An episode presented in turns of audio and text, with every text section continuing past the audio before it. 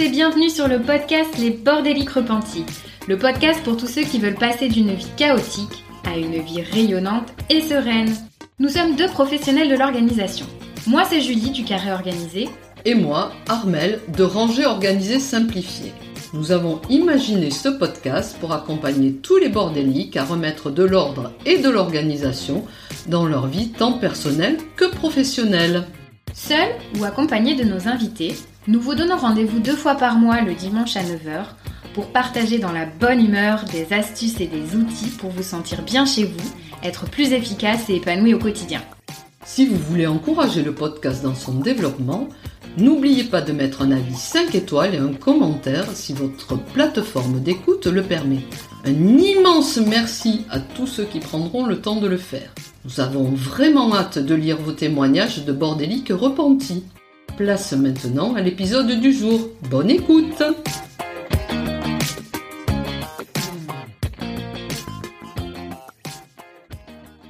Hello cher bordélique, j'espère que tu vas bien. Aujourd'hui, nous allons parler d'un sujet sensible, la pièce de la honte, celle dont tu n'oses pas ouvrir la porte, celle dans laquelle tu dois enjamber tout plein de choses pour accéder à ce que tu cherches. Alors, on respire un grand coup et on y va. N'aie pas honte d'avoir une pièce de la honte. Beaucoup de personnes en ont une et chacun n'a pas la même vision de la pièce de la honte. De plus, cela peut arriver plus vite que son ombre avec les aléas de la vie. Chez certaines personnes, c'est le garage. Pour d'autres, c'est peut-être une arrière-cuisine, un bureau ou une chambre d'amis. Tu accumules tout et n'importe quoi. C'est souvent là qu'atterrit la moisson du désencombrement des autres pièces, car tu n'es pas allé jusqu'au bout de ta démarche. Si pour toi la pièce de la honte est le garage, c'est un lieu de passage, pour pénétrer dans la maison directement en y déposant tes grosses courses. Pack de lait, de lessive, papier toilette. C'est un lieu de stockage des affaires dont tu ne te sers que très peu souvent, typiquement affaires de ski ou de plage, des moyens de locomotion, un lieu de bricolage, et pour certains, c'est aussi le lieu du lave-linge et de l'étendage. Comme tu le vois, c'est un lieu multifonction et qui dit multifonction dit souvent bazar. Comme le bazar n'est pas arrivé en un jour, tu vas travailler sur plusieurs jours et programmer plusieurs plages de réorganisation. Voici le déroulé que je te propose. Il y a plusieurs phases de réflexion avant de passer à l'action.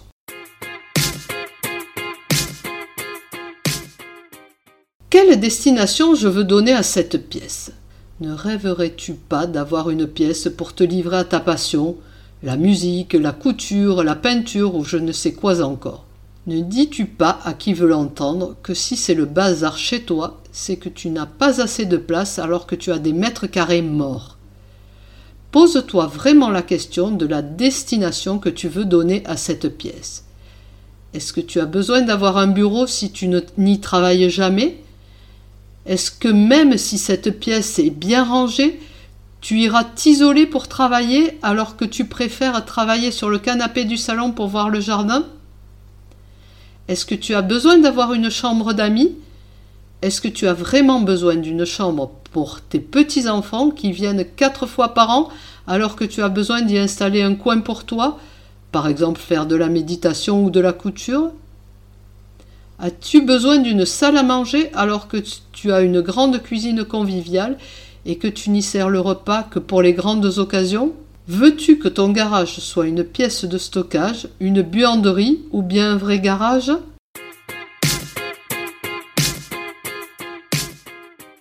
Maintenant, on va s'organiser. Dans un premier temps, prends des photos de ton bazar. Cela te motivera lorsque tu seras en train de désencombrer et que tu auras une baisse de motivation. Tu verras combien tu as avancé.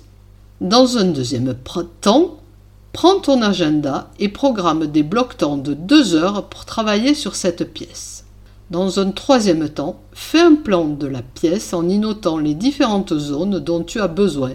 Par exemple, pour un garage, une zone de stockage de la nourriture, une zone de stockage des produits d'entretien, une zone de stockage des affaires d'été et ou des affaires d'hiver, une zone chaussures, une zone vélo, une zone lave-linge, étendage, une zone jardinage, une zone bricolage.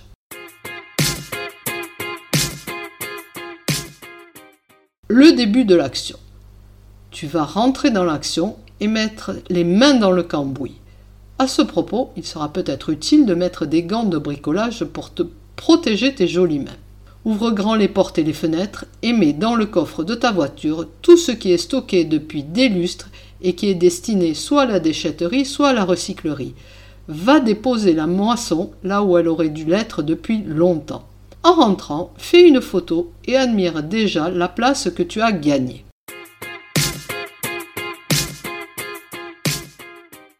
On trie.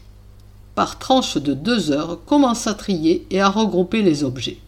Tu peux délimiter des zones à garder, à donner, à jeter en les décidant sur le sol à la craie. Au fur et à mesure, tu prends un objet, tu l'observes et tu te demandes s'il est encore utilisable ou en mauvais état et dangereux, s'il faut le faire réparer ou l'entretenir avant de le stocker, s'il t'est encore utile et quelle est la dernière fois où tu l'as utilisé? En fonction de tes réponses, tu le déposes dans une des, zones suivantes. Pour la déchetterie, pour la réparation, pour la ressourcerie ou la vente, où est-ce à garder et dans quelle partie de la maison ou de la pièce il doit être rangé? Mets directement dans le coffre de ta voiture ce que tu ne veux plus garder et va le déposer directement à la déchetterie ou à la recyclerie. C'est la partie la plus longue et la plus démotivante. Alors, mets-toi dans de bonnes conditions pour le faire. Mets-toi dans ta bulle, ne prends pas ton téléphone avec toi pour ne pas être distraite par les notifications. Choisis le moment de la journée qui te convient le mieux. Ne commence pas à 7 heures du matin si tu n'as pas d'énergie le matin. Mets de la musique si cela te motive et mets une alarme de fin lorsqu'elle sonne, arrête-toi même si le programme du jour n'est pas terminé, car tu vas continuer jusqu'à l'écœurement et tu ne feras pas les, les, sessions suivantes. À la fin de chaque session de travail, la chose la plus importante est d'aller déposer ta moisson hors de chez toi pour vraiment lui dire au revoir.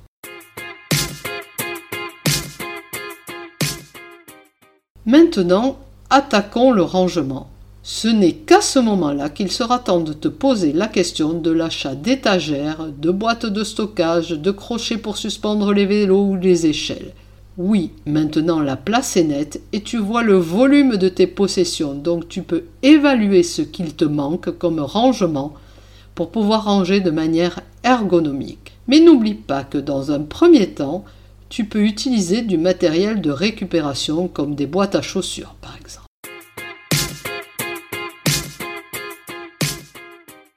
Maintenant que la place est nette et bien rangée, il te reste une troisième chose à faire. Mettre en place de bonnes habitudes pour éviter l'effet rebond. Si d'un côté tu vides ta maison et que de l'autre la porte est grande ouverte à de nouveaux achats, le désordre reviendra. Une autre bonne habitude à adopter. Comme nous sommes paresseux par nature, si les rangements sont trop complexes, tu ne rangeras pas et le bazar reviendra. Alors adopte la loi de proximité du lieu d'utilisation et la loi du moins de gestes possible pour ranger un objet. 3 maximum.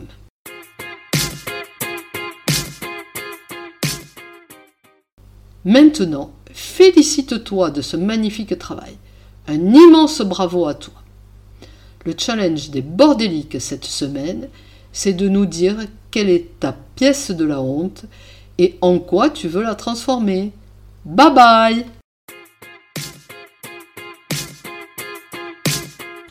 Si ce podcast vous plaît, vous pouvez nous aider à le faire connaître en partageant le lien de l'épisode au bord des livres de votre entourage. Et parce qu'on souhaite construire un podcast qui vous ressemble, on attend vos idées de sujets sur nos réseaux sociaux. Merci beaucoup d'avoir écouté jusqu'au bout. Rendez-vous pour le prochain épisode. bye, bye.